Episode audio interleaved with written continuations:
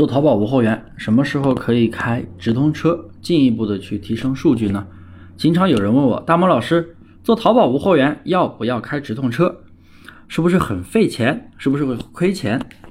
我今天呢，就给大家详细的去讲讲这些问题，来讲讲直通车。首先呀，做淘宝无货源不是必须要开直通车的。我们要知道直通车是什么原理，就是花钱买流量，买的是什么流量呢？通过给关键词出价，也相当于就是一个搜索渠道的一个流量。但是你要知道，你花钱买的是流量，不是买的转化率，不是说你开的直通车一定会有提升单量，那要看你怎么开。这是很多人都存在的思维误区，觉得开了车就一定会有订单增长。当然了，如果你开车的流量精准，自然就会涨订单。所以呢，刚上架的新品其实并不适合开直通车，要不然你花钱买的流量，结果买家进来你的宝贝啥也没有，没有基础销量，没有基础评价，你觉得他会下单吗？那下单的几率就非常的低了，对不对？所以呢，直通车适合对店里的小爆款或者备胎爆款们去开车，就是正在起步的产品，你要进一步的提升它的转化率，进一步的提升它的流量。哎，这个时候你可以考虑开车，但是纯新品开车的话，呃，那就进入了传统淘宝运营的误区，那就是花钱去测款。那对于咱们小卖家来说，花钱测款真的是太费钱了。第二，直通车的进店渠道啊，它是靠关键词竞价，它就跟百度竞价一样，关键词竞价的。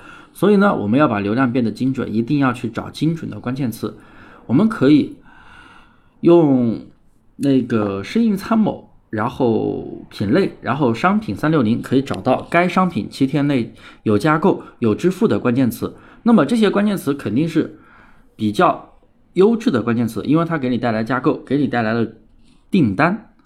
而且除了这些关键词以外，我们还要去添加一些匹配宝贝的属性的一些关键词，一定要跟你的宝贝的属性要啊相关。你不相关的东西，比如说你这是一个平底鞋，结果你加一个高跟鞋的关键词进去，那这种词就是不精准，带来流量肯定也不会精准啊！一定要匹配你的宝贝属性，当然人群也非常的重要。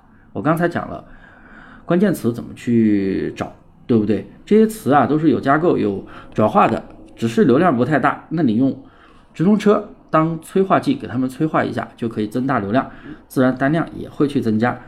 哎，我们把这些词啊整理出来呢，添加到直通车的标准计划里面，还有系统精准匹配的一些词也多添加一些，一定要跟属性相关。然后我们开始下一步设置人群，人群呢包括性别啦、呃地域，还有消费层级，还有年龄段等。那么我们一定要选择跟你的宝贝相匹配的消费人群，那么这样就可以打上标签，那么后期的流量也会精准，流量精准了。还怕没有转化率嘛？所以啊，开直通车千万不要乱开，我们要先搞清楚它的基本原理。我们知道那个原理之后呢，你就知道了怎么开车不费钱。哎，下一期课程呢，我就教大家如何降低直通车的成本，也就是大家所说的低价车。低价车到底是怎么回事呢？啊，记得关注订阅我的专辑，咱们下期见。